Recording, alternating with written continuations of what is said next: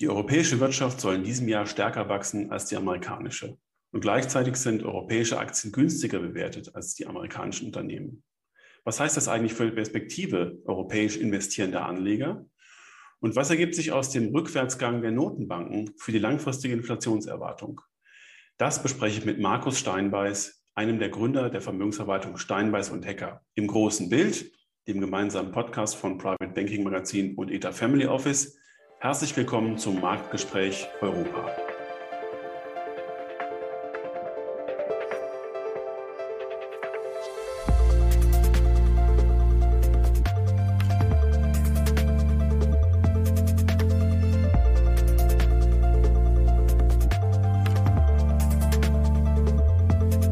In München begrüße ich jetzt Markus Steinbeiß von der Vermögensverwaltung Steinbeiß und Hecker. Herr Steinbeiß, zum ersten Mal bei uns im Podcast. Ganz herzlich willkommen. Guten Tag, Herr Hammes. Schön, dass ich da sein darf. Wir haben uns ähm, ein straffes Programm äh, zurechtgelegt für dieses Gespräch und da freue ich mich sehr drauf. Ähm, wir sprechen einerseits aus der Portfolio-Manager-Perspektive als typisches Marktgespräch ähm, erstmal so über Ihre generelle Einschätzung, dann mit dem Schwerpunkt Europa über die Perspektiven unserer Heimatregion und dann, weil es eine, ähm, ich würde mal sagen, Besonderheit Ihres Hauses ist, die ich im letzten Jahr kennengelernt habe, ähm, über das Thema Inflation. Welche Faktoren sprechen dafür, dass die Inflation uns langfristig erhalten bleibt, höher als wir es vielleicht aktuell erwarten? Ähm, in welchen Wellen geschieht das? Und dazu haben Sie ähm, in unseren Gesprächen in der Vergangenheit ähm, sehr schlüssig argumentierte Thesen formuliert. Und das wäre mir wichtig, dass wir das als letzten Teil auf jeden Fall noch mit abgreifen in diesem Gespräch und da freue ich mich auch sehr drauf. Sehr gerne. Ähm, um nochmal mit der allgemeinen Lage, also der globalen Perspektive anzufangen, Herr Steinbeiß, was war in 2021 im Portfolio-Management Ihre wichtigste Entscheidung gewesen?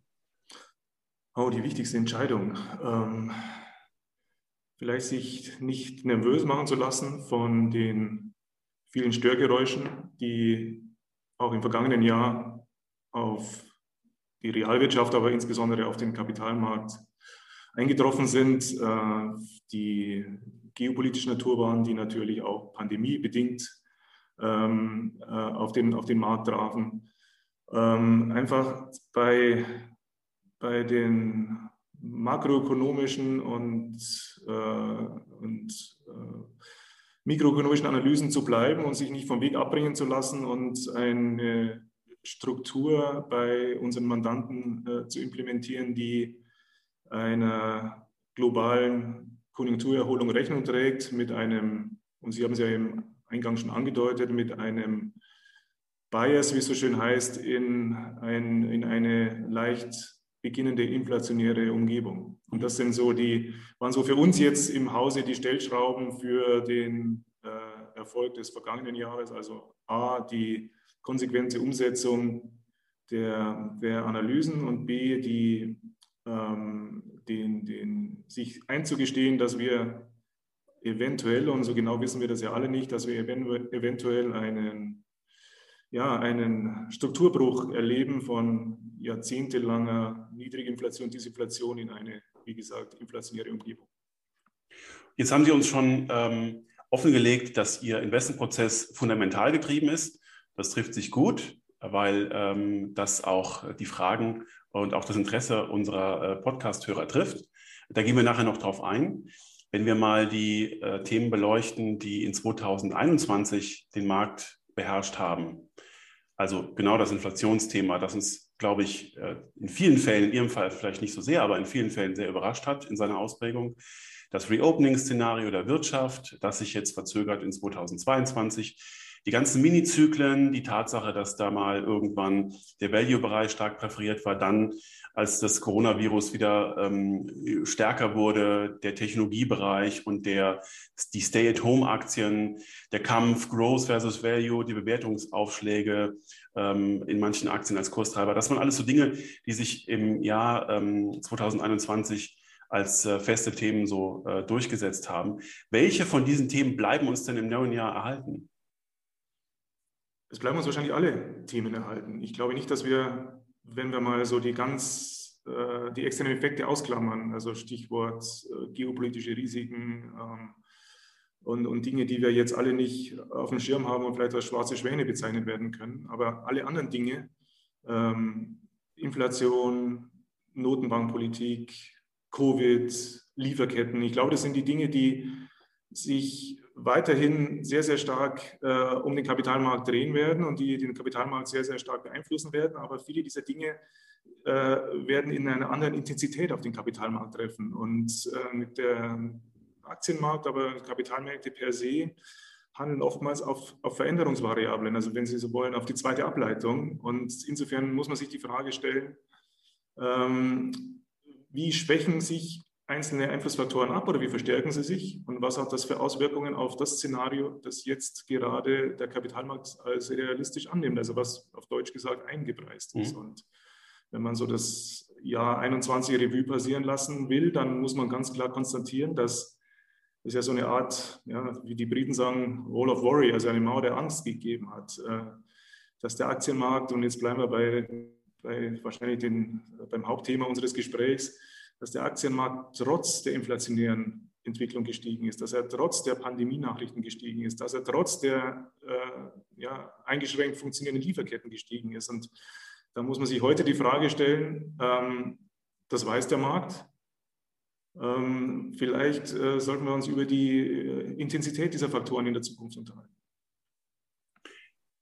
Ein starker Treiber für die Kursentwicklung war ganz zweifelsohne die Geldpolitik also diesseits und jenseits des Atlantiks, auch dann übrigens später in Asien, als da die Immobilienblase virulent wurde.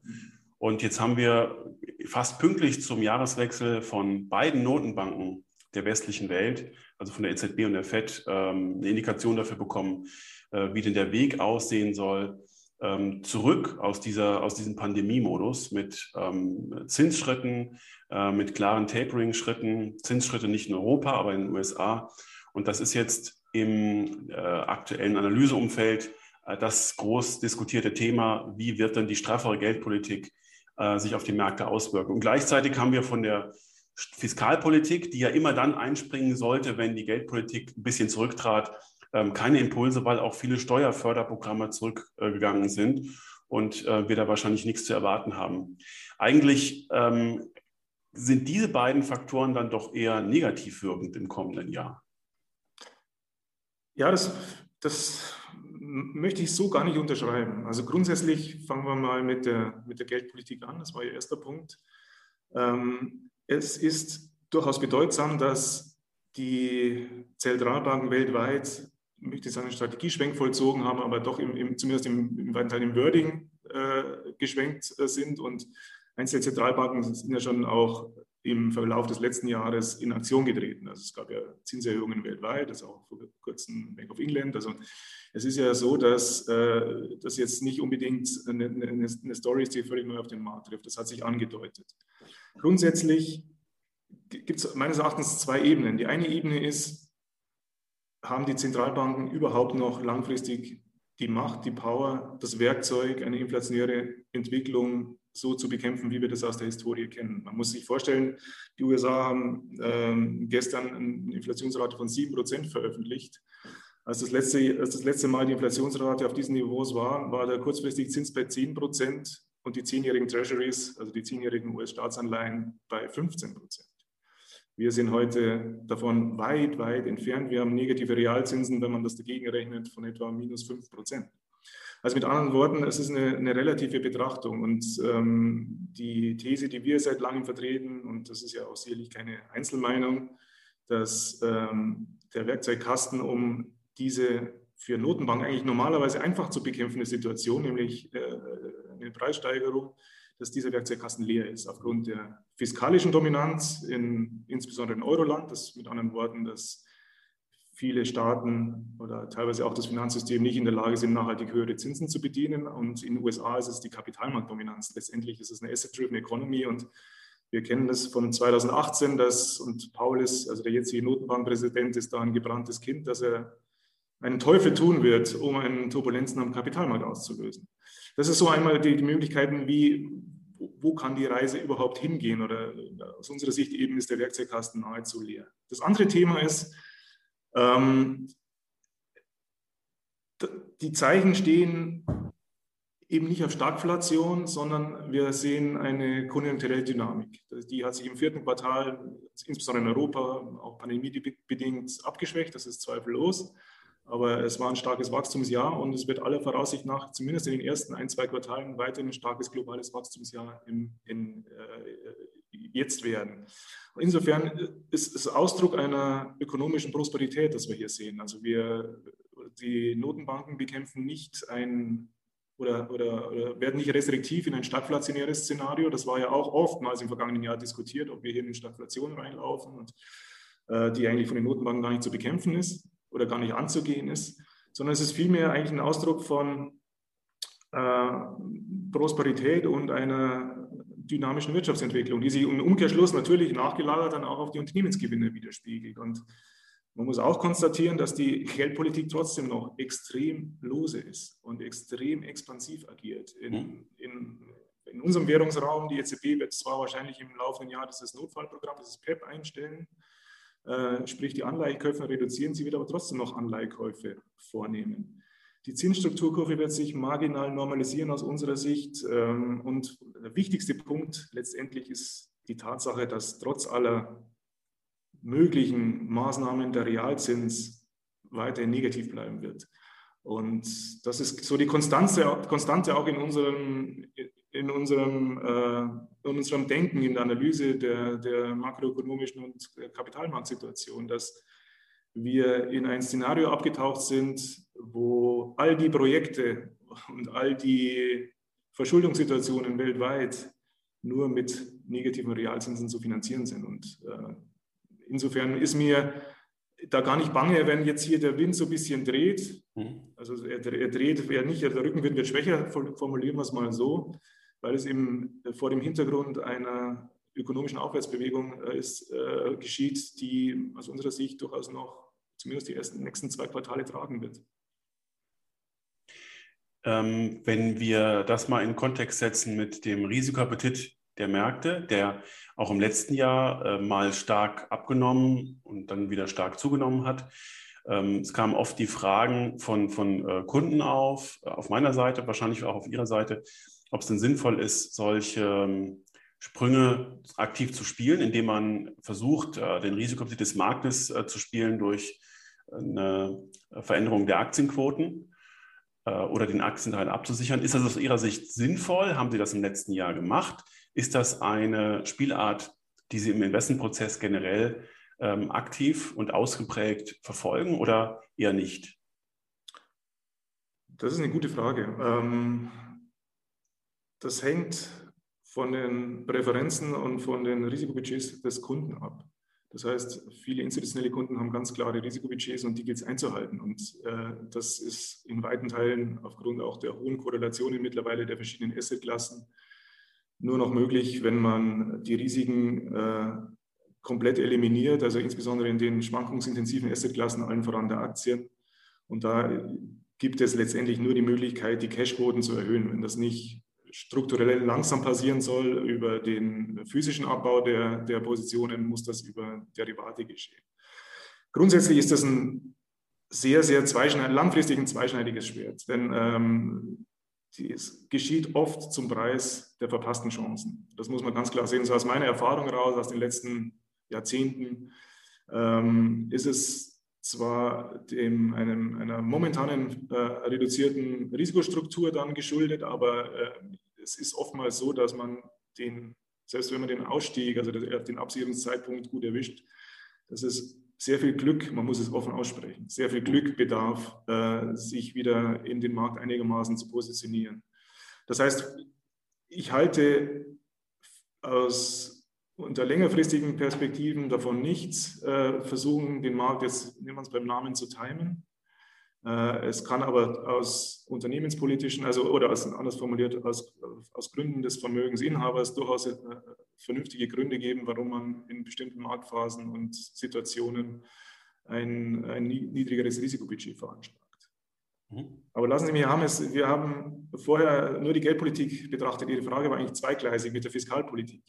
Ja. Ähm, ich, die, die Frage, die wir uns stellen, ist, kann überhaupt Fiskalpolitik noch konträr zur Geldpolitik verlaufen? So kennen wir das aus der Vergangenheit. Aber wie wir wissen, ähm, werden weite Teile der Fiskalpolitik über monetäre Maßnahmen finanziert. Also nicht nur in unserem Währungsraum, sondern auch in den USA. Darum muss man sich die Frage stellen, kann die Fiskalpolitik in der Zukunft überhaupt expansiv werden, wenn die Geldpolitik restriktiv ist? Ich glaube ja. nein. Ähm, aber es gibt da Nachlagerungseffekte. Also es ist, wenn wir, wenn wir uns jetzt äh, den Euroraum ansehen, dieser Next Generation Europe Fonds, der jetzt auf die Rampe geschoben wurde über die nächsten Jahre, 750 Milliarden, vor allen Dingen in der äh, Dekarbonisierung und Digitalisierung eingesetzt. Das heißt, ein, ein, positives Argument noch für die globale Konjunkturentwicklung, die ich vorher angebracht habe, ist natürlich, dass diese Gelder erst in den kommenden Jahren, also beginnen eigentlich 2022, nachfragewirksam und damit auch äh, werden und damit sich auch auf die, auf die, die Gewinne von Unternehmen niederschlagen werden. Das heißt, ähm, das ist meines Erachtens ein ganz wichtiger Punkt, denn in der Historie waren Geld- und Fiskalpolitik oft konträr und gegensätzlich unterwegs, sogar in der Finanzkrise 2000, 2008, 2009. Ja. Und äh, ich möchte mal die These vertreten, dass das sehr, sehr schwierig sein wird in der Zukunft, äh, hier unterschiedliche ähm, Richtungen einzuschlagen. Ich möchte damit sagen, dass die Fiskal- und Geldpolitik eigentlich fusioniert haben und sich mhm. wahrscheinlich längerfristig nur noch gemeinsam in eine Richtung bewegen werden. Ja. Wir sammeln hier schon ähm, Bausteine für unser Inflationsgespräch nachher. Das ist ganz interessant, ähm, dass sich das natürlich auch in Ihren anderen Argumentationen äh, schon zeigt und durchzieht. Ähm, darauf kommen wir auf jeden Fall nochmal zurück.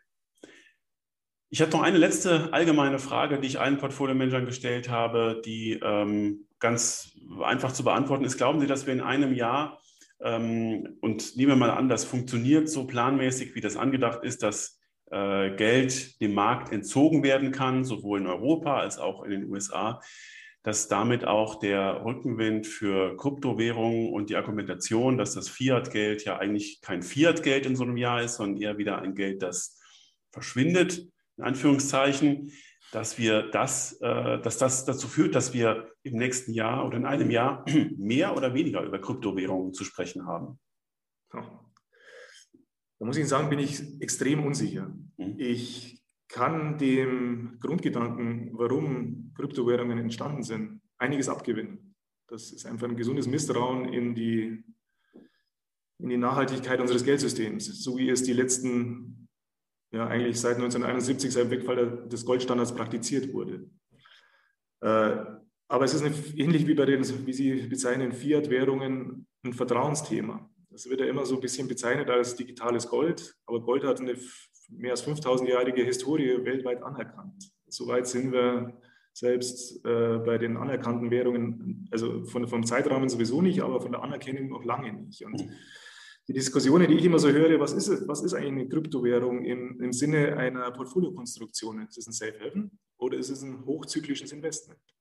Und ähm, wenn ich mir die Korrelationen ist fast so hochgegriffen, weil der, der Zeitraum noch so kurz ist. Aber ja. wenn ich mir so die, die kurzfristigen Entwicklungen ansehe, dann muss ich konstatieren, dass äh, viele Kryptowährungen, insbesondere auch die großen, eigentlich High-Beta-Instrumente sind, die sich eher mit dem Nasdaq bewegen als, als mit äh, irgendwelchen sicheren Anlagen. Liegt wahrscheinlich daran, dass die Nasdaq-Anleger ähm, die gleichen sind, die sich in den Kryptowährungen positionieren und handeln. Ähm, aber das muss nicht so bleiben. Also das kann sich ändern. Aber ich denke mal, dass das ein sehr, sehr langer, teilweise auch sehr schmerzhafter Prozess sein wird, bis sich eventuell äh, die Kryptowährung als Alternative zur Fiat-Währung herauskristallisiert. Ähm, das wird aber sehr spannend sein und ich glaube, das kann heute niemand beurteilen, ich auch nicht. Und, ähm, aber es wird, äh, glaube ich, begeisternd sein, diesen Prozess zu verfolgen.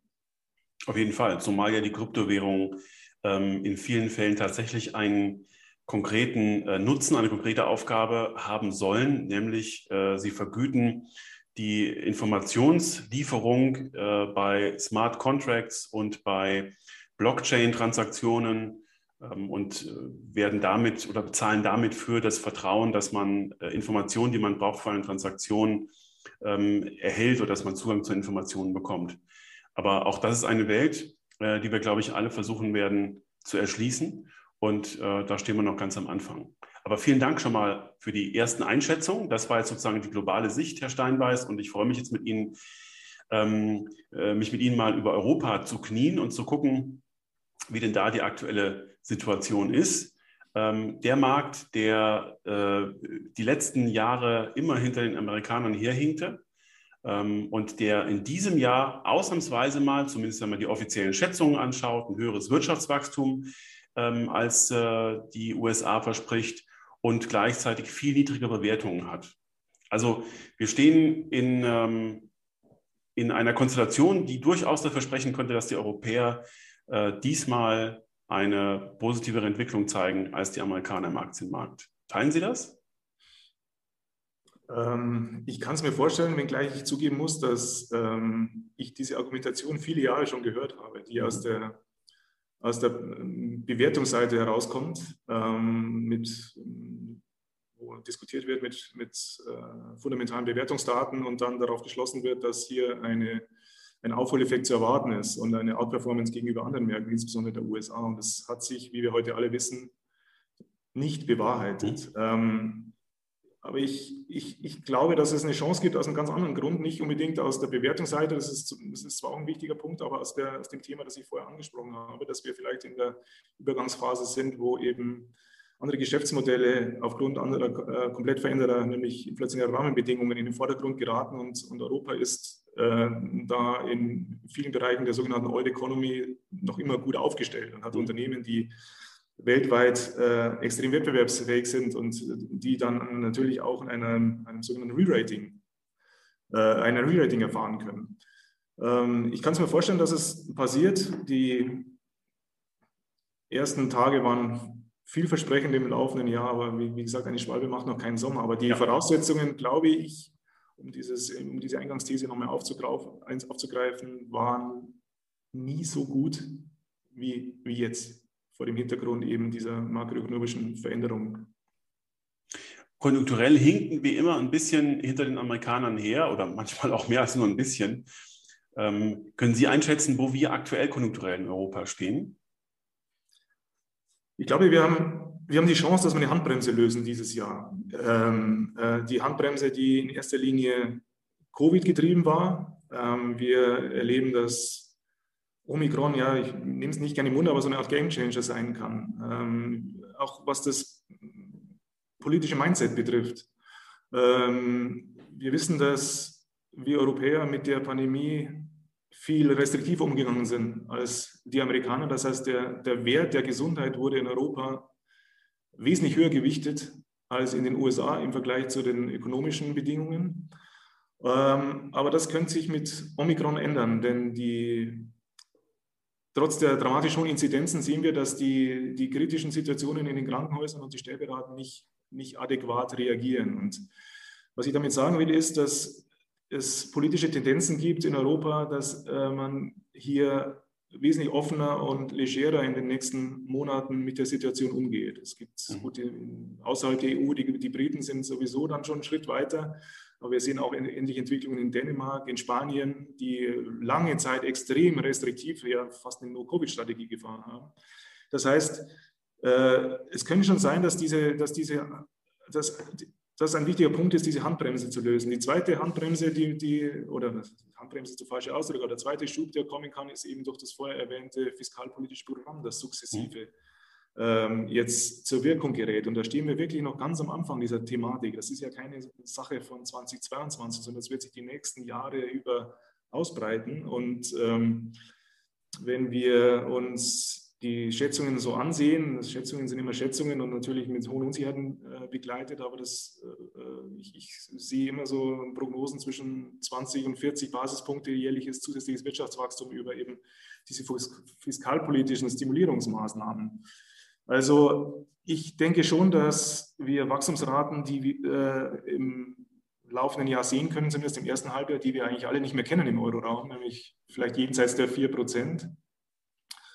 Ähm, und das alles von einer Bewertungsbasis und von einer Kapitalmarktstruktur, die in dieser Situation eigentlich vorteilhaft sind. Wir sind Weltmeister in Europa in, in der Old Economy. Also unser, der verarbeitende, verarbeitende Anteil in der Eurozone ist meines Wissens ungefähr 17 Prozent des, des BIP. In den USA ist es wesentlich weniger, knapp über 10. Das heißt, wir, wir haben einen sehr, sehr guten Hebel in, in, in Richtung Konjunkturerholung. Wir haben nicht nur in Europa, wir haben weltweit Fiskalprogramme, wir haben weltweit hohe Infrastrukturprojekte, äh, wir haben Dekarbonisierungsprogramme. All dieses muss umgesetzt werden und um all dieses umzusetzen, braucht man Old Economy, braucht man verarbeitendes Gewerbe, braucht man Infrastruktur.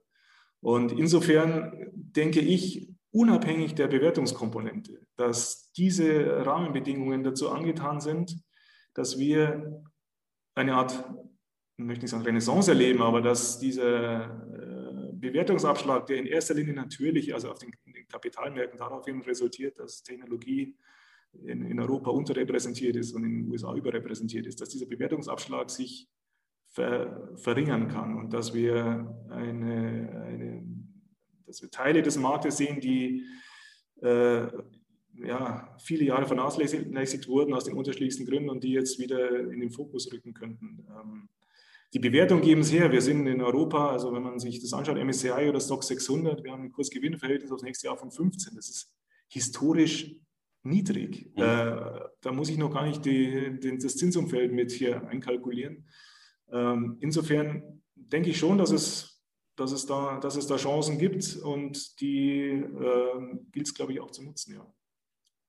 Und äh, man liest an vielen Stellen auch, und das äh, ist irgendwo auch schlüssig, dass äh, die Rache der Old Economy, äh, die beinhaltet, dass die Bewertungsabschläge, die Sie schon geschildert haben, sich tatsächlich verringern, auch darauf zurückzuführen ist, dass natürlich im Umfeld steigender Zinsen, das wir im Technologieland USA sehen, äh, dafür sorgt, dass die, der Barwert, der ähm, Gegenwartswert von Unternehmen, die in der Zukunft stark wachsen und für das Wachstum zahlt man ja heute schon, dass die, die hohe Abzinsung dafür sorgt, dass diese Unternehmen ähm, rein mathematisch an Börsenwert verlieren. Das haben wir vor einem Jahr, ziemlich genau einem Jahr auch schon so gelernt und gesehen, dass dieser Effekt ziemlich stark wirken kann. Ähm, also nehmen wir mal an, das passiert und man will tatsächlich von äh, dem vielleicht auch oft unprofitablen Wachstum der amerikanischen Technologieunternehmen, das es ja durchaus gibt, die vielleicht nicht bei den ganz großen, aber darunter kommt halt ein, ein großer Satz. Es gibt ähm, Investmentbanken, die das ähm, in Indizes abdecken und man sich wirklich fragen muss, was, äh, was ist da jetzt noch das Argument für einen Bewertungsaufschlag? Wenn man daraus rotieren möchte, in die europäische Old Economy. Wie macht man das? Worauf ähm, stützt man sich? Welche, welche Kriterien sind aus Ihrer Sicht dann wichtig? Ich glaube, das ist relativ einfach. Es ist, ähm, wenn man, ähm, es ist nur dann nicht einfach, wenn man wie weite Teile des institutionellen Geschäfts an Benchmarks gemessen wird. Mhm. Denn ähm, die Konzentration der globalen Indizes oder auch die Konzentration des US-Marktes, also des US-Aktienmarktes, war noch nie so extrem wie heute. Das heißt, dass fünf Unternehmen maßgeblich das Indexgeschehen beeinflussen. Es, äh, es gab mal diese Nifty 50-Thematik, äh, äh, aber da waren sie eben wesentlich mehr Werte, als es heute sind. Also wir haben selten so eine hohe Konzentration an, an Indexmitgliedern oder nie eine so hohe Konzentration an Indexmitgliedern gesehen wie heute. Das heißt, sich auf diese Seite zu schlagen, die Sie jetzt ansprechen, dass, wenn Sie Benchmark-Investor sind, verlangt das enorm viel Mut. Denn sie müssen sich ganz deutlich äh, von, ihrem, von, ihrer Vergleichs, von ihrem Vergleichsindex verabschieden, äh, um diese Chancen auch äh, nutzen zu können. Und das ist mal so ein kleiner Hemmschuh. Aber wenn Sie das nicht haben oder wenn Sie die, die Überzeugung haben, dass das der richtige Weg ist, äh, dann ist es, glaube ich, relativ einfach. Denn Sie müssen eigentlich nur das alte Handwerkszeug dass sie über die letzten Jahrzehnte gelernt haben, dass sie vielleicht die letzten zehn Jahre beiseite gelegt haben, weil sie glaub, geglaubt haben, das funktioniert nicht mehr. Und ähm, ich, ich, kann viele Wachstumsmodelle, äh, insbesondere im Technologiebereich, trotzdem kaufen, weil das Momentum gibt es her und ähm, die Kurse werden steigen.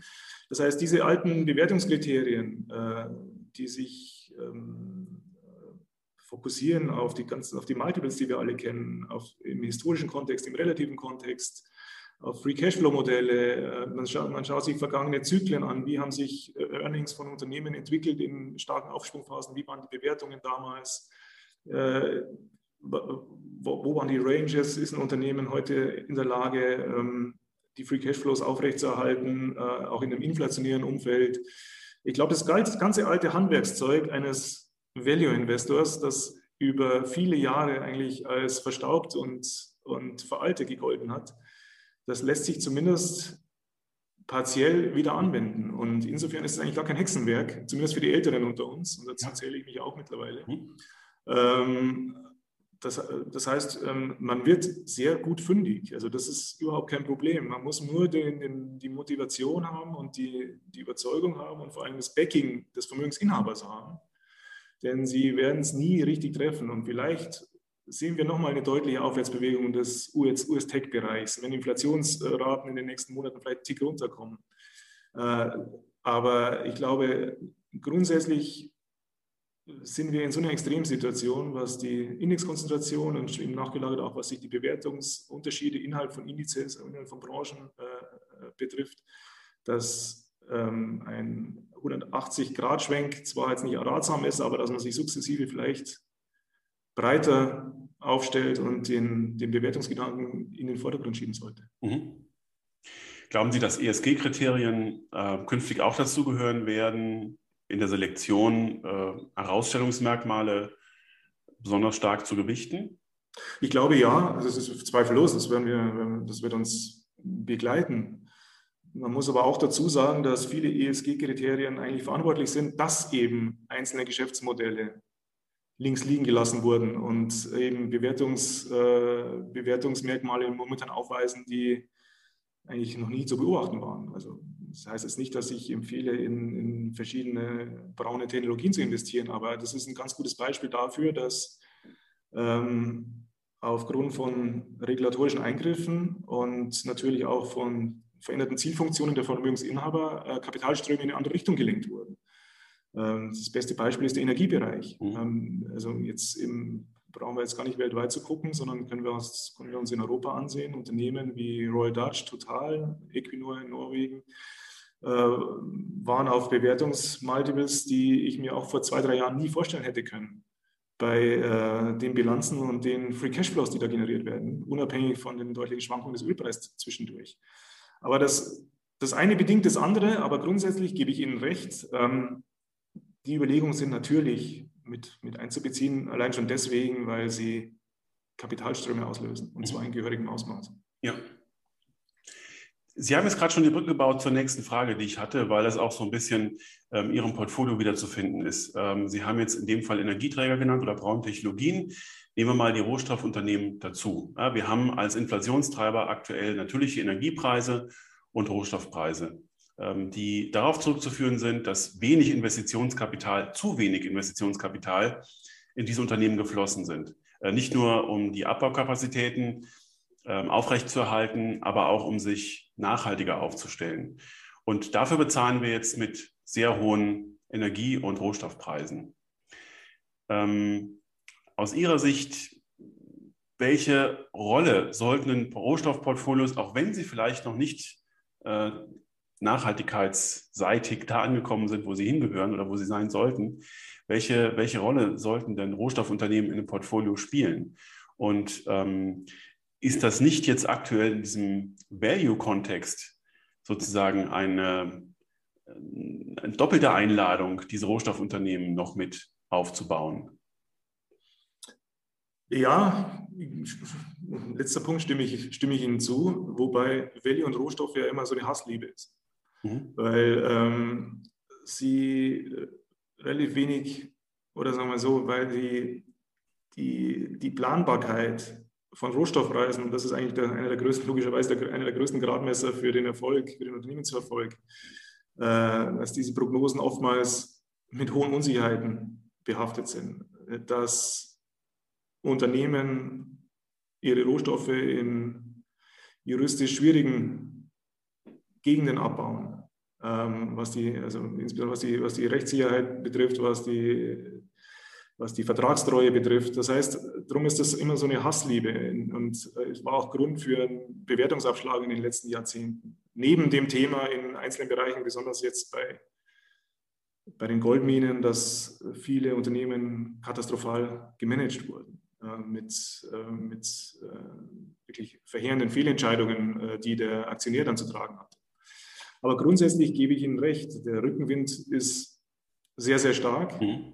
aufgrund der, der Engpasssituation, die Sie angesprochen haben, aber auch, äh, die natürlich daher resultiert, dass in den vergangenen Jahrzehnten aufgrund der, des niedrigen Preisniveaus nahezu kaum Erweiterungsinvestitionen vorgenommen wurden. Und wenn Sie sich die Statistik ansehen, die ich, mir vor einigen Wochen mal zu Gemüte geführt der, der CapEx im MSCI World Basic Resources, die ist auf historischen Tiefständen. Das heißt, die Eigentümer, sprich die Aktionäre, haben viele Unternehmen in den vergangenen 10, 15 Jahren dazu gedrängt, die Kosten in den Griff zu bekommen, die Free Cashflows zu optimieren und dann idealerweise als Dividende zur Verfügung zu stellen. Mhm. Und ähm, ESG hat in den letzten zwei Jahren dann noch sein Übriges getan. Ähm, mit anderen Worten, Sie sagen es, wir, wir werden den Preis zahlen für diese Entwicklung. Äh, es wird viele Unternehmen geben, die davon profitieren werden in der nächsten Zeit, die auch noch auf Bewertungsmultiples notieren, die hochinteressant sind. Ähm, auch übrigens für Dividendeninvestoren. Ähm, das sind jetzt äh, ja. das sind äh, Renditen zu erwirtschaften, die die wirklich phänomenal noch sind im, im, Vergleich. Das sind oftmals Unternehmen, die mittlerweile, was die, die Governance betrifft, enorme Fortschritte gemacht haben und die blitzsaubere Bilanzen vorweisen können. Ähm, also insofern, ja, also wer das aus Nachhaltigkeitsgründen implementieren kann, und da gibt es ja auch Abstufungen, also wer Best-in-Class-Ansätze fährt, wird auch im Rohstoffbereich fündig werden. Äh, wer, wer, wer, wer, wer, das nicht, wer diesen Sektor oder dieses Segment nicht kategorisch ausschließt, findet da in, aus meiner Sicht in den nächsten Jahren, und das ist jetzt kein Thema von den nächsten Wochen, Rohstoffzyklen sind sehr, sehr lange, sehr, sehr tragend, wird in den nächsten Jahren durchaus attraktive Möglichkeiten finden, sich zu positionieren und auch das Thema Dekarbonisierung, und das wissen wir ja mittlerweile alle, wird in einzelnen Rohstoffsegmenten wie Kupfer, Zink, Kobalt deutliche Engpässe auslösen, die ja heute schon sichtbar sind, insbesondere ja. bei Zink dieser Tage. Mhm. Wunderbar. Dann ähm, haben wir da mal einen Überblick und ich schlage vor, dass wir den ähm, Kreis Europa ähm, abschließen.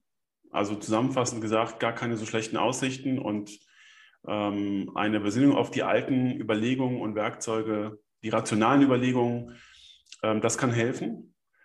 Und ähm, Sie haben während unseres Gesprächs schon immer wieder so die, die Brücke gebaut zu unserem jetzigen äh, Schwerpunkt, äh, den ich extrem wichtig finde.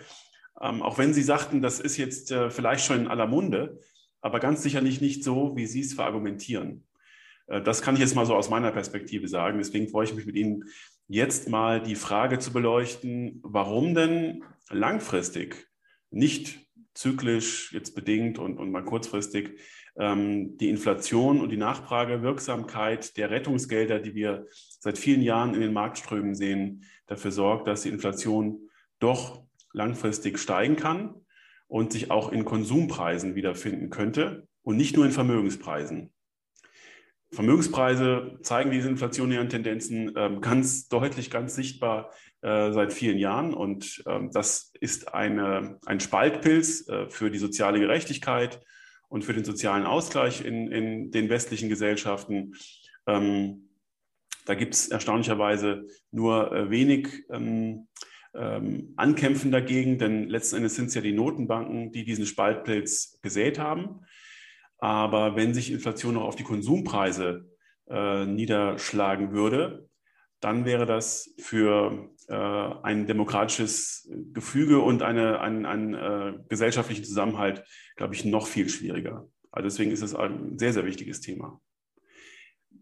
Herr Steinbach, ich möchte mit Ihnen mal so starten, ähm, dass wir eine Bestandsaufnahme machen, was denn langfristig die Inflation treiben kann und was vielleicht einem, äh, einer langfristigen Inflation entgegenstehen kann. Ne? Wir, wir, kennen ja viele Argumente und Das ist auch in diesem Jahr heftig ausgetauscht worden. Aber vielleicht fangen wir einfach mal an, was aus Ihrer Sicht langfristig dafür spricht, dass wir doch aus der Gemengelage langfristigen steigende Inflation sehen können. Ja, also wie Sie richtig sagen, man muss zwischen kurzfristigen Faktoren und langfristigen entscheiden. Die kurzfristigen Faktoren werden dieses Spiel nicht entscheiden zwischen Disinflation und Inflation, aber die langfristigen. Zu den langfristigen gehören aus unserer Sicht drei Dinge. Den einen haben wir schon angesprochen, das ist die jahrzehntelange Unterinvestition in, in den Rohstoffbereich. Und mhm. wenn wir, und jetzt kommen wir schon zum zweiten Punkt, wenn wir in Europa, aber auch wahrscheinlich in den USA und tendenziell weltweit unseren Weg gehen wollen in eine eher nachhaltige Ökonomie, in eine dekarbonisierte Ökonomie, dann brauchen wir sehr, sehr viele Rohstoffe. Äh, nicht nur die Industriemetalle, sondern auch zur Produktion der, des Umbaus unseres Maschinenparks oder des Anpassung unseres Maschinenparks und die Art, wie wir Produkte herstellen, brauchen wir auch noch sehr, sehr, sehr viel fossile Energie. Sehr viel fossile Energie. Ähm, das heißt, das sind die, eigentlich, die, schon die, eigentlich die zwei Punkte. Die, die Knappheit der Rohstoffe, die sich aus unserer Sicht weiter tragen wird. Und man muss sich vor Augen halten, dass die Knappheit der Rohstoffe im vergangenen Jahr an die Oberfläche geraten ist, obwohl in China sehr restriktiv vorgegangen wurde. In China mit Abstand bei vielen Rohstoffen natürlich der größte Nachfrage ist. Ähm, und die Chinesen da relativ schwacher Markt waren. Ähm, aber die westliche Welt war eben der große Nachfrager. Ähm, und das Zweite ist natürlich die Nachhaltigkeit. Es macht schon einen Unterschied, wie wir Dinge produzieren. Es macht einen Unterschied, äh, dass wir eben die Kapazitäten erstmal aufbauen müssen, um diese Dinge anders zu gestalten und anders zu produzieren. Und das setzt Preissteigerungen voraus, mhm. die wir alle ja momentan erleben. Das ist ja, das, das, war ja bis jetzt eher deskriptiv, immer was passieren könnte, wenn, und jetzt passiert es eben. Und jetzt sieht man eben, dass über die CO2-Steuer die fossilen Energieträger steigen. Das wird sich sukzessive in die ganzen Produktkreislauf durchfressen, bis hin zu den Dienstleistungen. Also ähm, das ist per se, und das meine ich jetzt gar nicht negativ, ähm, es war abzusehen, also alles andere wäre Illusion gewesen wenn wir diesen richtigen Weg gehen wollen, ähm, das, über das ja wenig Zweifel besteht, dann hat das eben diese Konsequenz.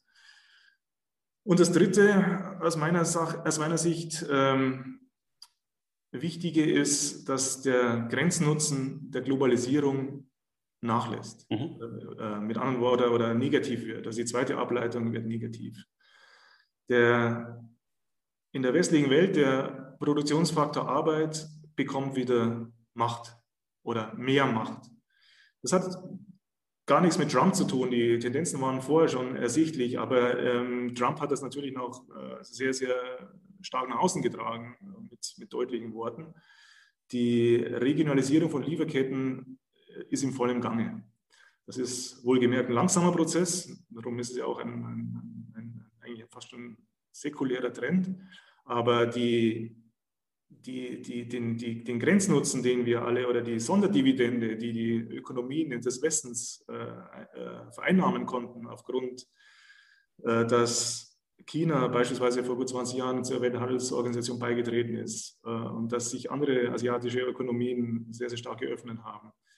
Äh, diese, diese, diese Dividende schwächt sich ab. Das heißt, ähm, der Produktionsfaktor Arbeit, der in den letzten 20 Jahren massiv an Wert verloren hat, eben über die globalisierten Lieferketten, Stichwort Werk, Werkbank der Welt, China, Vietnam, äh, Südostasien im Generellen.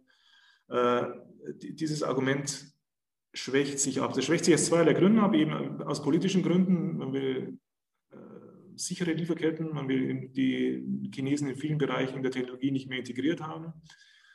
Ähm, es schwächt sich aber dadurch ab, dass eben auch in diesen Ländern äh, Prosperität entsteht und dass äh, das auch zu, zu Lohnsteigerungen führt, die äh, sich auf die Kostenseite dann nieder, auf der Kostenseite niederschlagen. Also mhm. insofern äh, stellen wir fest, dass wenn man mit Unternehmen spricht, dass man sukzessive darauf bedacht ist, die Lieferketten zu überprüfen, eben zu verkürzen.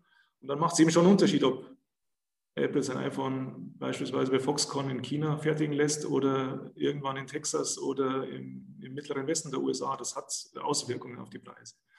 So, und diese, diese drei Dinge, die, dieser Überfluss, den wir alle kennen, dieser Überfluss an, an dem Produktionsfaktor Arbeit, dieser Überfluss an Rohstoffen, dieser Überfluss an, ja auch an Wissen, also Wissenssharing, also, also die, dieser, dieser Kulturkampf zwischen der USA und China hat natürlich auch längerfristig zur Folge, dass der Transfer von Wissen eingeschränkt wird. All, all das sind Themen, die uns in die Richtung treiben, dass wir sagen, wir haben die, die Jahrzehnte der Disinflation vielleicht hinter uns oder wir sind an so einem Punkt, wo wir uns in so eine neue Wirklichkeit hineinarbeiten. Und es sei erwähnt, weil sie eben auch nicht unwichtig ist. Das ist ja genau das. Und da darf man sich ja auch nicht täuschen lassen, worauf die Zentralbanken seit Jahren hinarbeiten. Seit Jahren wurde dieses deflationäre Risiko bekämpft, erfolglos. Ja.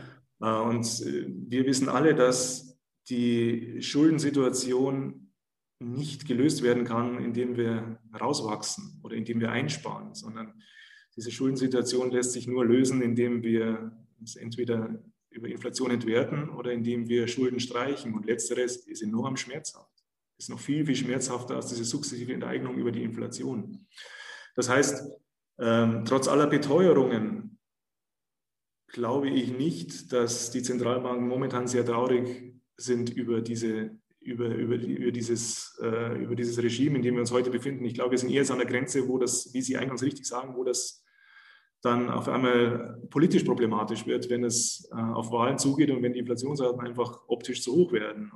Äh, wir haben dieses Jahr Midterm Elections in den USA und äh, die beiden Administrationen wird sich schon nicht unbedingt dafür aussprechen, dass die Inflationsraten jetzt noch weiter steigen auf diesem Niveau, ähm, was sie, glaube ich, auch nicht tun werden. Aber in, in Summe ist die ökonomische Notwendigkeit aufgrund der Schuldensituation äh, ein, ein, ein, Punkt, dass man von inflationären äh, Maßgabe ausgehen kann. Es ist die es ist dieses, der fehlende Werkzeugkoffer, den wir eingangs besprochen haben, der EZB, dieses, dieses, dieses zu bekämpfen, ohne die Wirtschaft zu ruinieren und ohne den großen Meltdown zu verursachen. Und es ist drittens, diese, sind diese drei Faktoren, die ich, die ich genannt habe, ähm, die uns dafür, äh, die, die, uns veranlassen, uns dafür auszusprechen, dass wir in ein inflationäres Zeitalter geraten. Also es sind äh, realwirtschaftliche Themen und es sind monetäre Themen. Und das ist beides zusammen wenn man sich frühere Inflationszyklen ansieht, ist meines Erachtens der beste Vergleich, das liegt zwar schon weit zurück, es sind die Nachkriegsjahre in den USA, weniger so die 70er Jahre, aber die Nachkriegsjahre in den USA, da war es ungefähr ähnlich. Also wir werden über die Inflation die Schuldenquoten stabilisieren können, wir werden sie vielleicht sogar runterbringen. Die Angelsachsen waren in der Historie Meister darin. Und äh, es gilt nur, den sozialen Sprengstoff nicht zu groß werden zu lassen. Aber ähm, wir sprechen jetzt ja auch hier nicht von einer Prognose einer Hyperinflation, um Gottes Willen, sondern wir werden einfach diese, diese extrem niedrigen Raten strukturell, es wird Schwankungen geben, aber strukturell wahrscheinlich verlassen haben. Aber das würde sich auf ganz viele andere Dinge ähm, auswirken. Eine höhere Inflationsrate, ähm, die dann auch ähm, realwirtschaftlich auch über den Konsum zu zahlen ist, die äh, drückt dann auf Bewertungen ganz vieler Vermögensgegenstände weil man äh, dann unterstellt, dass natürlich dann auch entsprechend der Zins steigen muss. Oder werden wir, wenn wir jetzt mal Ihre Idee weiterspinnen, also zu möglichen Gegenthesen komme ich gleich noch, aber wenn wir mal Ihre Idee weiterspinnen, ähm, dann tatsächlich in ein Umfeld kommen, in dem die Inflationsrate zwar hoch ist, die Zinsen aber niedrig, weil wir die Staaten nicht durch höhere Zinsen belasten dürfen und äh, sie diese auch gar nicht schultern können. Die Unternehmen übrigens dann auch nicht. Ja, das ist das große Dilemma. Und das ist auch der Punkt, den ich eingangs sagte, dass der Realzins aller Voraussicht nach negativ bleiben wird. Und ähm, es ist schon richtig, also die nominalen Zinsen werden steigen. Dafür sorgt nicht die Notenbank, dafür wird der Markt sorgen. Mhm. Ähm, also aus meiner Sicht. Ähm, inwieweit das dann temporär von, äh, ja, wieder vom, von den anderen Anlageklassen, äh, von den Risikoanlageklassen akzeptiert wird und getragen wird, der steht auf einem anderen Blatt. Also es wird meines Erachtens, das, das Band wird sich spannen und wird wieder gelockert werden. Also das ist ein Seiltanz. Äh, wir hatten so den Seiltanz hatten wir 2018 mal am Ende des Jahres. Wie, welchen, welchen Zinsniveau hält der Markt aus, bevor, bevor er wirklich in Probleme gerät? Das waren damals Ende 2018 waren es knapp über drei Prozent bei den zehnjährigen US-Staatsanleihen. Ähm, bis dann, dann hatte in, glaube in vier, fünf Wochen hat der Standard Poor's in den USA knapp 20 Prozent zum Jahresende verloren. Um, um dann wieder die Notenbank zu veranlassen, gleich ein paar Tage später einen Strategieschwenk mhm. zu verkünden. Das heißt, man wird schon immer wieder versuchen, das auszutesten. Auch die Notenbanken werden aus unserer Sicht nicht klein beigeben. So die These, die manche vertreten, dass die Notenbanken gar nichts mehr machen können, ähm, die vertreten wir nicht. Sie, sie können nicht mehr viel machen, aber äh, sie werden es zumindest versuchen. Sie werden nicht äh, weder verbal noch mit kleinen Maßnahmen klein beigeben äh, und, und, die, und die Waffen strecken. Und insofern wird das ein Tauziehen sein. Was sind Unternehmen und was sind Länder bereit zu ertragen? Und was ist der Kapitalmarkt vor allen Dingen bereit zu ertragen? Ähm, ähm, und ähm, das wird, wird, meines Erachtens die Maßgabe sein. Und wenn es da zu Verwerfungen kommt, werden die Notenbanken auch schnell wieder, schnell wieder die, die gegensätzliche Richtung ein, einschlagen. Also kurzum, ähm, ich glaube, zu, zu prognostizieren oder anzunehmen, dass das ein linearer Prozess wird, äh, das wäre naiv.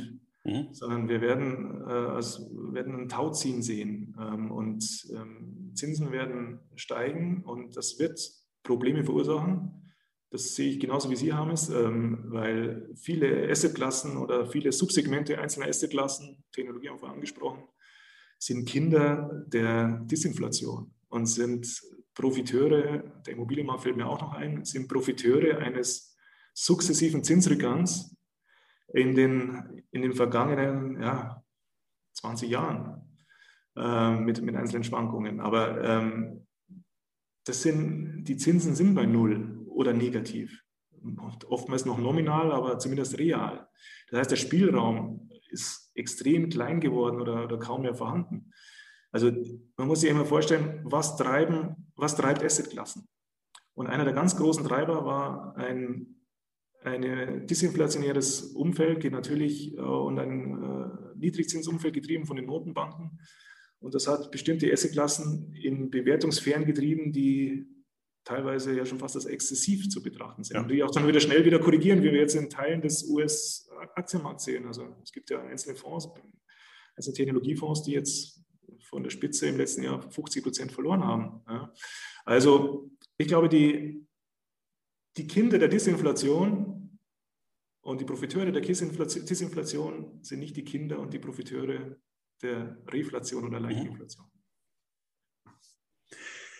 Um jetzt mal ähm, zu ein Gegenargument zu liefern gegen diese Inflationsthese, könnte einem einfallen, also um Ihre drei Punkte dann nochmal äh, aufzugreifen, einerseits die Tatsache, dass wir zu wenige Rohstoffe ähm, äh, gefördert haben und dass, die, äh, dass wir das jetzt merken und dass die Rohstoffpreise ähm, anhebt.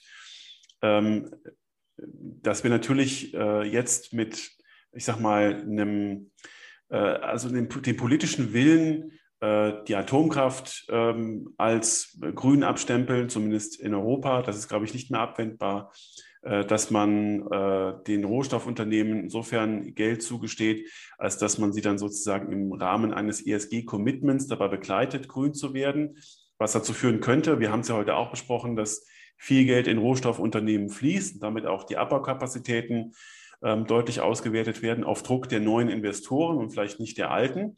Aber das nur so als, als ähm, Arbeitsthese. Mm, das ist vielleicht noch der, der ähm, schwächste Punkt, den wir am schlechtesten handhaben können. Aber wenn wir über die Inflationseffekte aus dieser Green Inflation sprechen, manchmal liest man den Begriff und ich glaube, das ist das, was Sie auch beschrieben haben, dass wir uns ja dekarbonisieren wollen, dass wir die Wirtschaft umbauen müssen, dann steht ja der Green Inflation auch so ein bisschen die Green Consumption gegenüber. Das heißt, dort, wo wir in die Green Inflation gehen, wo wir die Wirtschaft umbauen, kommt ja auch hoffentlich ein nachhaltiger Konsum rein oder wird sich ein nachhaltiger Konsum einstellen, der nicht mehr von Fast Fashion und von ähm, dem Auto als dem Statussymbol lebt, sondern vielleicht von ähm, tatsächlich einer anderen Lebensweise. Also wenn ich mit jungen Menschen spreche und sie auch, merkt man schon sehr deutlich, dass deren Ideale vollkommen andere sind als wir das ähm, haben oder als wir das leben. Und ähm, vielleicht ist das ein, ein Weg, der dann diese ähm, Inflationseffekte nochmal ein bisschen abschwächt. dass man äh, in diesen nachhaltiger wirtschaftenden Industrien auch generell weniger konsumiert. Ja, vielleicht ist es aber auch sehr naiv. Ich weiß es nicht. weiß ich auch nicht, aber die, die, die Kausalkette kann ich sehr gut nachvollziehen und da ist, die kann ich auch, unterstreiche ich auch. Ähm, nur ich möchte dagegen halten, dass das ein sehr, sehr langsamer Prozess ist, äh, den Sie beschreiben und der für Europa vielleicht zutrifft oder wahrscheinlich sogar zutrifft. Ich nehme das ja auch wahr, was Sie, was Sie beschreiben in der jungen Generation. Meine Kinder das beste Beispiel. Ähm, nur sehe ich diesen Prozess nicht in den Ländern, die in den nächsten Jahrzehnten wahrscheinlich maßgeblich für das globale BIP verantwortlich sein mhm. wollen mhm. oder werden. Sondern da geht es weniger darum, weniger zu konsumieren, sondern da geht es vor allen Dingen darum, viel mehr zu konsumieren, äh, weil das Pro-Kopf-Einkommen steigt, weil die Prosperität äh, von ganz, ganz großen Mittelschichten weiter steigt und weil diese diese Nachfrager in so großer Menge unterwegs sind und äh, die Preise treiben werden, denn die konkurrieren auf einmal um die gleichen Produkte wie wir. Mhm. Die konkurrieren äh, auf einmal um hochwertige, proteinreiche Kost. Die konkurrieren um qualitativ hochwertige Produkte äh, im Konsumbereich. Das heißt, was wir ja heute schon sehen, äh, ist, dass wir aufgrund der, äh, der Wohlstandsgewinne in Asien, insbesondere in Asien, dass wir uns Konkurrenten geschaffen haben für die Güter, die wir so gerne haben. Ja.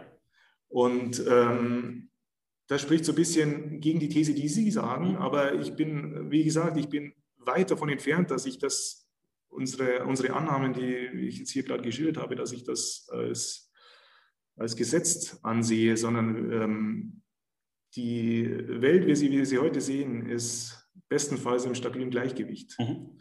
Und ein Narrativ voranzutreiben, das auf Allgemeingültigkeit pocht und das äh, nicht angreifbar ist, das halte ich für höchst fahrlässig, weil einfach, um es mal vorsichtig zu sagen, viel zu viele Bälle in der Luft sind und viele Bälle, die da in der Luft sind, die, die, die von denen wissen wir noch gar nichts. Mhm. Ähm, es reicht schon die, die, die wir kennen, die Bälle, aber es gibt bestimmt viele Bälle, die, die, die, von denen haben wir noch keine Ahnung. Äh, ich kann Ihnen nur so, die, so diese Rahmendaten ähm, in, in, ein, in ein Mosaik zusammentragen, die wir, die, die wir so beobachten. Und dann äh, kommen wir momentan zu dem Schluss, dass wir eben in, dieser, in diesem ja, inflationären Umfeld, äh, das klingt immer so hochtragend, das ist einfach ein, ein, paar Prozent mehr Inflationsrate, als wir kennen, dass wir uns eben hier in den nächsten, in den nächsten Jahren reinbewegen. Wobei ich vorausschicken muss und ähm, dass Inflationsphasen zyklisch sind und mhm. dass wir auch durchaus deflationäre Schocks und deutliche Rückgänge in den Raten auch dieses Mal sehen werden. So war ja. das in den 70er Jahren, so war das in den 40er Jahren, so war das in den Jahren äh, oder in den, in den Inflationsphasen, wenn man nach Lateinamerika äh, guckt.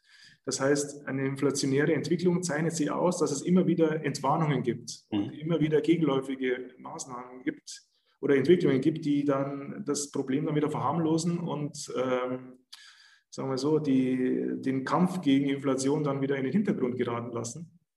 Aber ähm, ich denke schon, dass, und eigentlich wünsche ich es uns allen, dass wir in eine inflationäre Phase kommen, wo wir A, das Schuldenproblem einigermaßen in den Griff bekommen können und B, dieses Inflations- Szenario nicht ausartet, dass es in, wie Sie eingangs richtig sagten, in, in, in soziale Ungleichgewichte oder noch stärkere soziale Ungleichgewichte führt. Also ja.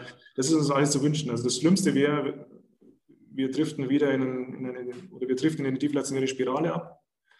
Oder wir, wir laufen in ein, in ein Regime rein, wo die Bevölkerungen weltweit das Vertrauen komplett ins Währungssystem verlieren und wir Inflationsraten im zweistelligen Bereich sehen. Also das, das wünsche ich uns beiden nicht. Aber alles, was dazwischen ist und ähm, was sozial und ökonomisch erträglich ist, vor allem sozial erträglich ist, glaube ich, ähm, können wir strukturell in der jetzigen Situation zumindest nicht verteufeln. Ja. Und ähm, weil Sie sagen, sozial verträglich, vielleicht noch äh, den letzten Punkt, den Sie genannt haben, der äh, Faktor Arbeit beziehungsweise die Regionalisierung von Lieferketten. Ähm, wir haben auch jetzt in dieser Podcast-Staffel äh, eine kleine Gegenthese aus Vietnam. Das Marktgespräch Asien ähm, habe ich mit einem äh, Fondsmanager geführt, der einen äh, Vietnam-Fonds managt und der beschreibt, wie sein, ähm, sein Heimatmarkt, in dem er investiert, genau davon profitiert, dass ähm, äh, schmutzige Lieferketten, aber auch zu teuer gewordene Lieferketten aus China sich erstmal nach Vietnam und dann wahrscheinlich immer weiter Richtung Süden in Asien fortsetzen. Also äh, es geht noch eine Weile. Ähm, irgendwann ist die Kugel, die Erdkugel halt so rund, dass man wieder in den USA ankommt und dann kann man die Arbeit nicht mehr verbilligen dann ist man so weit nach Osten gekommen, dass man wieder im Westen ist. Aber ähm, trotzdem, also ein bisschen was äh, geht da noch. Und wenn ich ähm, CEO eines ähm, ähm, Unternehmens bin, das produziert und aktuell Produktionsketten in, US, äh, in, in Asien hat, dann äh, werde ich meine ersten Bemühungen ja wahrscheinlich darin setzen, dass ich äh, meine Lieferketten stabilisiere und dass ich äh, meine Standards der dortigen Produktion äh, so aufbaue, dass ich äh, sicher davon ausgehen kann, dass die Container pünktlich bei mir in ähm, Los Angeles am Hafen oder wo auch immer ankommen und ich dann da mein äh, USA-Label draufkleben kann. Das ist zumindest die theoretische Überlegung. Die andere Frage ist, und da sind wir in Europa vielleicht auch schon weiter, was will eigentlich der Konsument langfristig? Und wie wird vielleicht auch so eine geopolitische Spaltung äh, zwischen äh, der westlichen Welt und der von China dominierten Welt dazu führen, dass vielleicht Lieferketten dann sich noch schneller repatriieren? Also viele Fragezeichen, aber ähm, ich glaube, die Tendenzen, die Sie beschrieben haben, die kann man sehr gut beobachten und die äh, sind auch äh, dauerhafte Begleiter äh, der Fragestellung, äh, wo und wie Inflation greift und wirkt und messbar wird. Und dafür ganz, ganz herzlichen Dank. Sehr, sehr gerne. Danke fürs Interesse. Wie ist denn, ähm, vielleicht als letzte Frage, wie ist denn eigentlich eine Positionierung, die sich tatsächlich auf Inflation einstellt und die damit verbundenen Opportunitätskosten zu verstehen? Äh, wenn man sich so ein Portfolio ähm, vorstellt, und das ist jetzt eine Frage, die für 2022 eigentlich total langweilig ist, weil die Opportunitätskosten gar nicht so hoch zu sein scheinen. Aber trotzdem stellen wir sie mal. Ähm, wir, wir haben ein Portfolio, das äh, sich darauf einstellt, dass die Inflation steigt und ähm, Sie auf der anderen Seite die Möglichkeit hätten, viel in Technologie zu investieren, äh, sehr Amerika stark, nicht so stark in Rohstoffe, sondern wirklich in die New Economy und äh, in alle Dinge, die davon ähm, leben, dass die Disinflation ähm, den Markt weiter dominiert. Welche, welche Opportunitätskosten sehen Sie denn beispielsweise in Ihrem Portfolio, wenn Sie sich eben auf diese Inflation einstellen?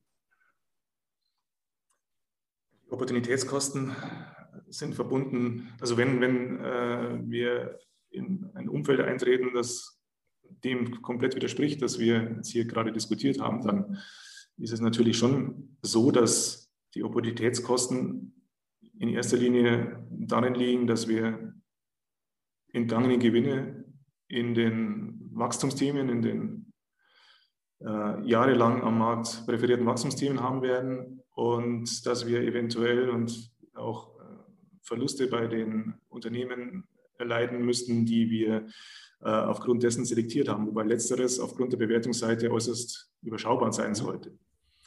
Ähm, es geht jetzt gar nicht so, sich, und ich habe es glaube ich auch mal angedeutet, es geht gar nicht so, sich komplett auf die eine Seite des Bootes zu lehnen, sondern es geht vielmehr darum, ähm, diese Situation nicht zu verleugnen, wie es ist, glaube ich, wie es über Monate oder fast schon viele Quartale die Zentralbanken äh, vorgenommen haben und letztendlich der Kapitalmarkt dieses Narrativ auch relativ schnell aufgegriffen hat, dass das vorübergehend ist, wenn ich mir die Kapitalausblicke nicht für dieses Jahr, sondern vom letzten Jahr so ein bisschen äh, angesehen habe und Revue passieren lasse, dann oder auch im, auch im Jahresverlauf noch so. Also ich, Sie hatten es ja angedeutet, also aus heutiger Sicht, glaube ich, müsste es eigentlich jeder verstanden haben, dass sich was verändert. Als wir mit den Thesen und mit den Argumenten vor eineinhalb Jahren äh, gekommen sind, dann wurde man oftmals nicht belächelt, aber ähm, war das schon ein bisschen eine Außenseitermeinung. Ähm, ich kann mir denken, wenn Sie, jetzt, um das auf das Portfolio zurückzukommen, ähm, wir, glaube ich, sind uns einig, dass wir auf der Anleihenseite uns enorm schwer tun werden, Renditen zu erwirtschaften, die äh, einem realen Kapitalerhalt gerecht werden. Also nicht, wir werden uns nicht besonders schwer tun, es ist unmöglich. Mhm. Ähm, das heißt, wer den Anspruch hat, sich in Sachwerte zu positionieren, äh, wer die Volatilität nicht scheut, der wird über ein breit gesteuertes Aktienportfolio, über ein vielleicht partielle, aber da muss ich vorsichtig sein, was ich sage, weil das ist sehr regional unterschiedlich, über partielle Immobilieninvestments, über Investments in, in Rohstoffen und Investments in Edelmetallen vielleicht, äh, wird, wird er, äh, glaube ich, sich adäquat vor dieser Geldentwertung schützen können. Ähm, und was den Aktienteil betrifft, habe ich es eingangs erwähnt, ich wäre sehr, sehr stark auf der Bewertungsseite unterwegs, ähm, würde mir Unternehmen äh, näher ansehen, die in den letzten Jahren vielleicht nicht so im Fokus standen, die auf der, auf der Bewertungsseite attraktiv sind, die eine solide Bilanz haben, die in der Lage sind, adäquate Free Cashflows zu produzieren, die, ähm, ähm, die wirklich auch weltweite Unternehmen sind, also eine Art Burggraben haben. Das heißt, sie in der Lage sind, wenn die Inflationsraten wirklich mal überschießen sollten, dass sie einigermaßen eine Preismacht besitzen. Und dann glaube ich, kommt man, dann ist man nicht bei zwei, drei Sektoren verhaftet, sondern dann wird es schon breiter. Und dann ist auch eine, keine These für oder gegen Technologie, denn es gibt auch äh, Technologieunternehmen, die ähm, durchaus Perspektive haben, die zwar in der Bewertungsskala meistens höher liegen, aber die ähm, all die Kriterien, die ich jetzt äh, aufgezählt habe, auch erfüllen. Mhm. Bis auf die Bewertungsseite, dafür stehen höhere Wachstumsfantasien in der Zukunft und nachhaltigere Wachstumsfantasien. Denn äh, der, der, der viele Technologieunternehmen haben ja nicht das Inputproblem, sie haben lediglich den Inputfaktor Arbeit. Ähm, also insofern ist das keine für oder gegen Argumentation, sondern es ist einfach eine Argumentation, dieses, dieses gnadenlose Übergewicht in, Geschäftsmodellen, die zweifellos in den letzten Jahren zumindest am Kapitalmarkt gut funktioniert haben, äh, zu reduzieren und sich, sich breiter aufzustellen, um eben diesem, diesem Umfeld, das wir angedeutet haben, gerecht zu werden. Aber ähm, ehrlich gesagt, Herr Hammers, ich glaube, es war nie einfacher als jetzt. Äh, mit dem alten Handwerkszeug, wie erwähnt, ähm, mit einer Fokussierung auf die Assetklassen, die, die ich äh, gesagt habe, eben ohne Anleihen. Ähm, wenn ich da einigermaßen solide vorgehe ähm, und wie gesagt, die Risikotoleranz auch besitze. Das ist eigentlich der wichtigste Punkt, ja. die muss ich besitzen. Ähm, sonst brauchen wir über das andere alles nicht reden. Dann äh, hat man eine gute Chance, dass man in den nächsten Jahren das Kapital erhält. Ich möchte gar nicht zu viel versprechen. Ich glaube, wenn wir uns in fünf Jahren nochmal unterhalten hier über, in diesem Podcast oder in zehn und wir können sagen, mit der Strategie haben wir real das Kapital unserer Kunden erhalten. Vielleicht war das gar nicht dann so schlecht. Mhm. Also ich möchte so ein bisschen die Latte niedriger legen, die wir alle kennen, mit äh, Indexgewinnen in Nasdaq im ja, ja. zweistelligen und zu hohen zweistelligen ja. Bereich. Ähm, das, ist, das ist so die, die kurze, die, die jüngere Historie ist ja oftmals sehr, sehr stark im Kopf verankert, was die Zielvergaben betrifft. Vielleicht müssen wir oder sollten wir ein bisschen kleinere Brötchen backen und uns dann im Zweifel positiv überraschen lassen. Und genau ähm, diese Formulierung, die Sie zuletzt benutzt haben mit den kleinen Brötchen, die ähm, hört man tatsächlich ganz oft. Und ich glaube, dem ähm, können sich alle anschließen, die mal überlegen, warum denn die Entwicklung in den letzten Jahren so überproportional positiv waren. Und da sind wir auf jeden Fall auf der sicheren Seite. Herr Steinbeiß, ganz, ganz herzlichen Dank für diese Einblicke. Äh, für diese drei Dimensionen, äh, die Sie uns da ähm, aufgelegt haben. Und ich äh, freue mich, wenn wir das bei Gelegenheit fortsetzen und ähm, wenn wir nochmal beleuchten, wo wir eigentlich in der Inflationsentwicklung stehen werden. Vielen Dank. Herzlichen Dank für Ihr Interesse, Herr Hans.